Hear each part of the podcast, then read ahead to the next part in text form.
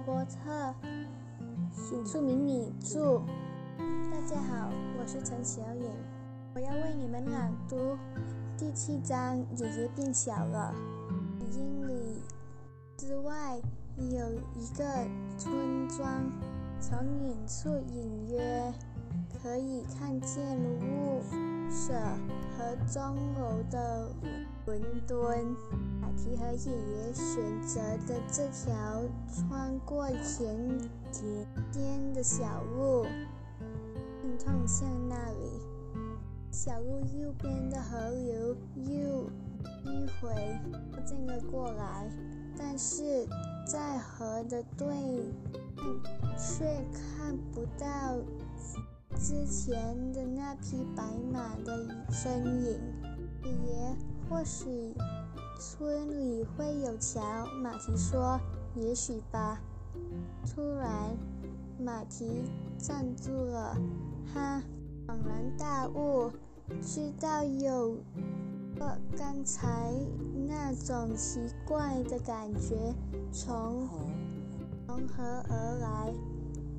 原来是爷爷子变小了，不过缩小的并不多，只有一点点。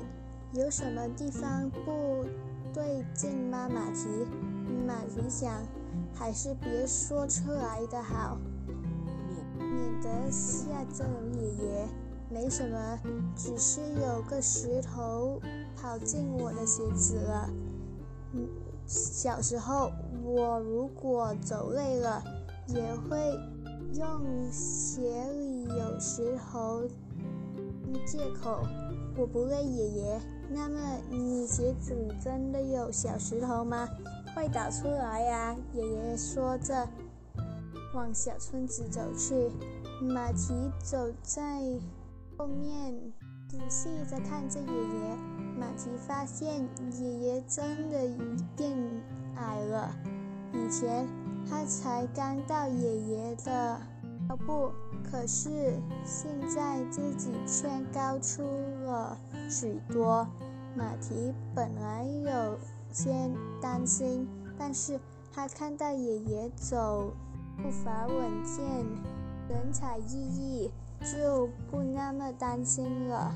事实上，他并不介意爷爷稍微变小了那么一点儿，为呃，因为这样一来，他和爷爷讲话时。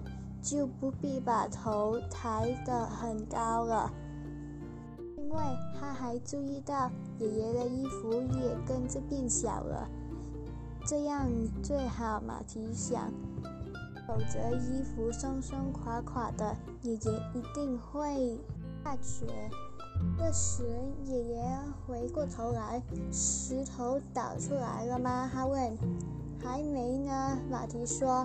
为什么不把它倒出来？我刚才在事情，现在马上倒。